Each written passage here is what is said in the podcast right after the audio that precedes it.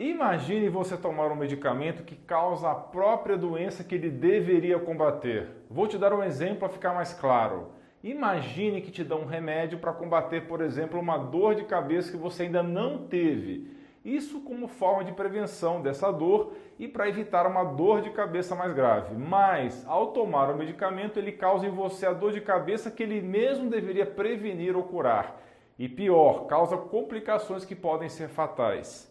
Pela primeira vez na história da humanidade, temos um produto biológico que diz ao nosso corpo para produzir uma proteína estranha, anormal, que circula e danifica órgãos, células endoteliais e células sanguíneas, causando principalmente hipercoagulação do sangue. Sei que parece loucura, mas isso parece estar acontecendo agora em escala global. Veja o vídeo até o final, porque eu vou te explicar o que essa história tem a ver com a proteína spike e com as doenças que ela tem causado nas pessoas.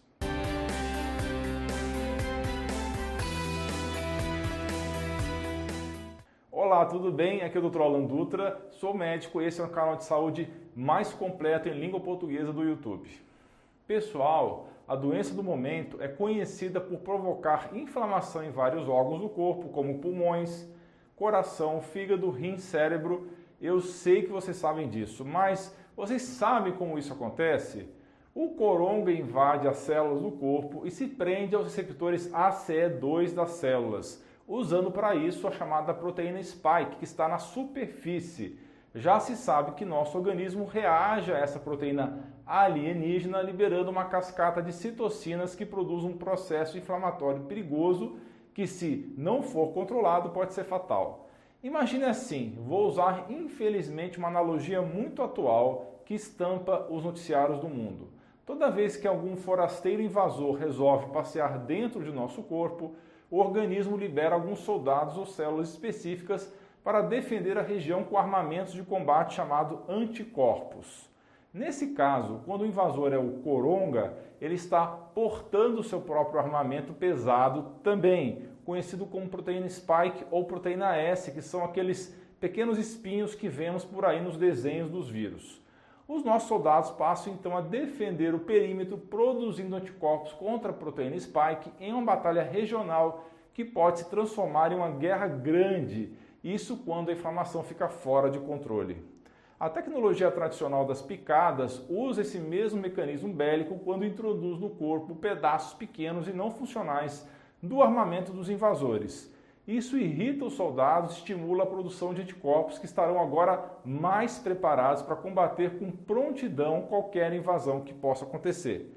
O que eu gostaria que você entendesse é que essa estratégia de irritar os soldados com pequenos pedaços do armamento do inimigo é bem interessante, mas é fundamental que esse armamento esteja inativado, pois do contrário poderia causar uma guerra e provocar a própria doença que estaria se propondo a combater. Agora eu vou te explicar como funciona a tecnologia das atuais picadas. Em primeiro lugar, elas não poderiam ser chamadas pelo mesmo nome tradicional porque usam uma plataforma diferente para irritar os soldados o RNA mensageiro. Então, qual é a diferença em relação às picadas tradicionais? A diferença é que esta plataforma leva uma instrução genética para programar o próprio corpo para que ele fabrique o armamento do inimigo continuamente em larga escala, enquanto a tecnologia tradicional manda partes pequenas e inativadas desse mesmo armamento. Tanto em um caso quanto no outro, o organismo reage produzindo anticorpos para derrotar o inimigo. Pessoal, o que pode acontecer com as atuais picadas de RNA mensageiro é que nosso organismo pode acabar fabricando a todo momento mísseis teleguiados para os órgãos do corpo, uma vez que existem diversas plataformas espalhadas produzindo esses artefatos. O resultado, como não poderia ser diferente, é catastrófico, porque estamos a todo momento estimulando nossos soldados a produzir anticorpos para combater o armamento inimigo que nós mesmos estamos produzindo. Esta guerra perpétua do corpo contra ele mesmo gera uma cascata de citocinas inflamatórias que pode ser fatal. São muitas as doenças que a proteína spike, que é mimetizada através do RNA mensageiro, está causando. Inclusive, não devemos esquecer da própria doença do coronga, também levando a sintomas conhecidos como síndrome pós-coronga ou coronga longo, Aproveitando o assunto, eu vou fazer uma aula fechada exclusiva sobre essa síndrome pós-coronga. Então, se você quer participar, aproveite e se inscreva no link que vai estar na descrição desse vídeo. Voltando ao assunto principal, eu quero apresentar alguns estudos interessantes que vão fazer você entender melhor como a proteína spike funciona. E já vou avisar que todos os artigos e referências que vou falar ao longo desse vídeo, vou deixar os links e descrições aqui ó, na, na descrição desse vídeo. Um estudo de março de 2021, publicado pelo Jornal da Associação Americana do Coração, demonstrou que a proteína spike do coronga danifica a função endotelial. O endotélio, que é uma camada de células que reveste o interior dos nossos vasos sanguíneos, desempenha um papel fundamental na manutenção da nossa saúde vascular e sua disfunção é muitas vezes considerada como um evento chave no início do desenvolvimento da aterosclerose. O comprometimento da função endotelial está relacionado à hipertensão pressão alta, trombose, eventos cardiovasculares.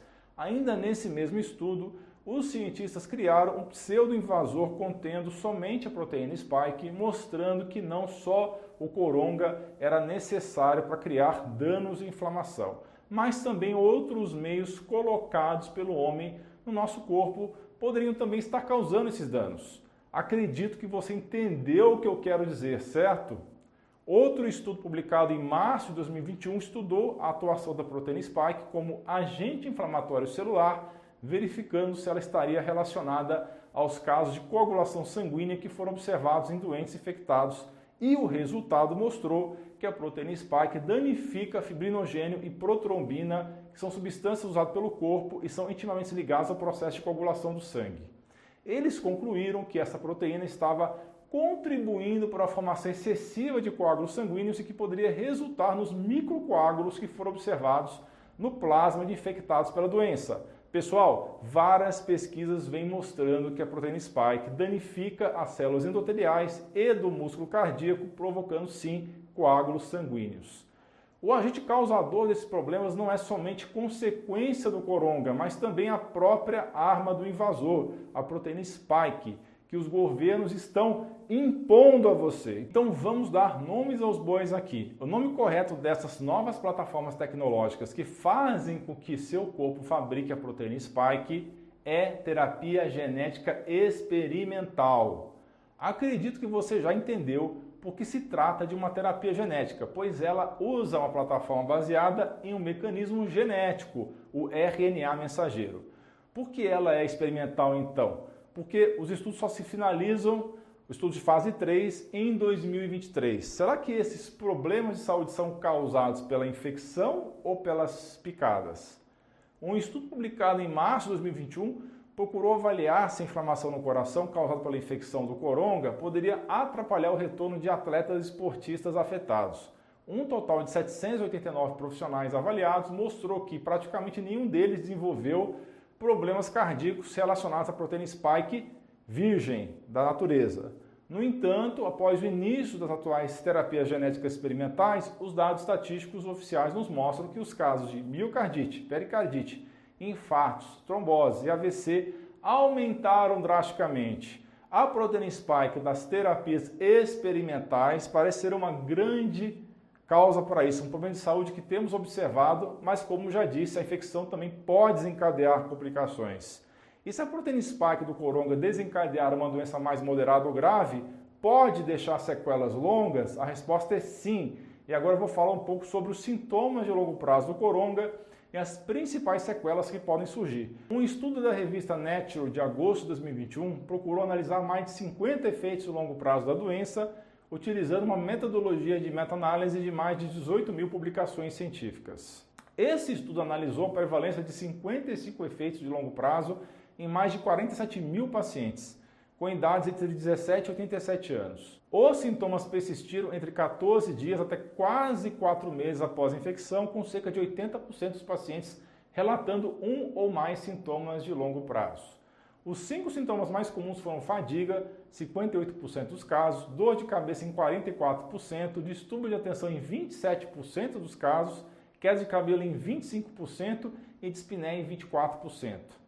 A fadiga está presente mesmo após três meses do início da doença. Além disso, dois terços dos pacientes relataram sintomas de fadiga mesmo após um ano da infecção.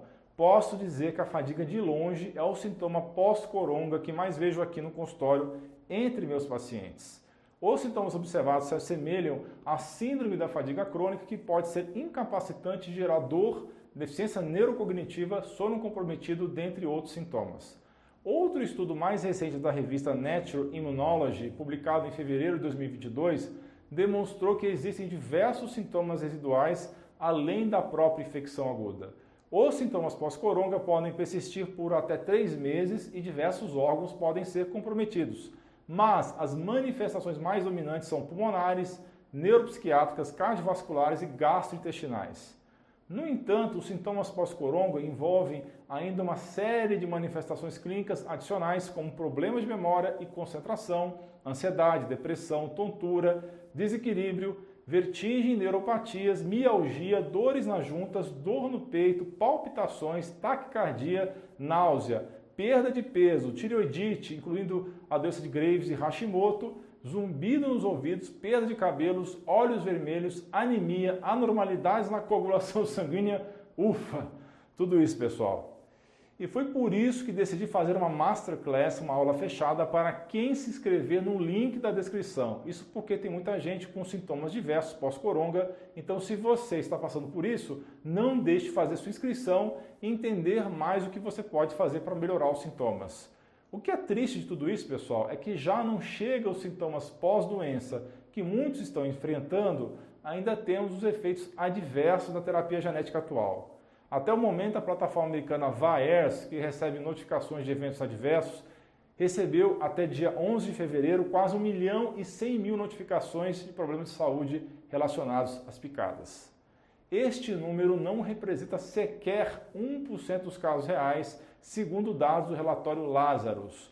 O que mais chama atenção é um grande número de mortes, 23.990, pessoas foram mais cedo para o céu, supostamente, supostamente, por causa das picadas. Também reportam 33.590 casos de miocardite, 12 mil casos de ataque cardíaco, 13.980 casos de paralisia de Bell, sem falar nos casos de aborto, trombocitopenia e reações alérgicas graves.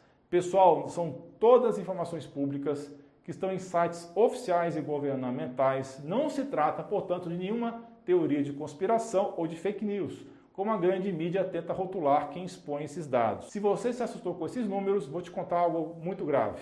Em uma reportagem recente do jornal The New York Times, um porta-voz do CDC americano declarou que o órgão suprimiu de propósito informações relevantes do público sobre as picadas desde outubro de 2021.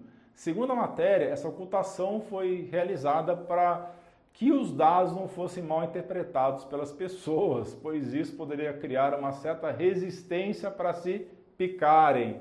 Parece que esconder os dados é a maneira mais simples de evitar que toda a narrativa da mídia seja descoberta. As doenças causadas pela proteína spike aumentam a cada dia que passa. Vou citar alguns problemas de saúde causados pelas picadas. Além dos problemas circulatórios e cardíacos, temos casos neurológicos graves, doenças autoimunes, risco aumentado de câncer, supressão do sistema imune, síndrome de Guillain-Barré, memória comprometida, piora da visão, fadiga, infertilidade, manchas na pele, impotência, surto de herpes e uma variedade de deficiências permanentes. Mais do que nunca eu peço que você cuide de sua saúde. Informe-se, se possível, procure sempre seu médico de confiança. Tem aqui no canal um vídeo excelente mostrando como você pode fazer o detox da proteína spike, usando para isso suplementos ou ervas naturais. Como sempre peço, não esqueça de compartilhar com seus amigos e familiares, clicar em inscrever-se para que você e sua família se protejam desse problema de saúde. Deixe também sua sugestão de temas de vídeo nos comentários abaixo. Um grande abraço e um beijo no seu coração.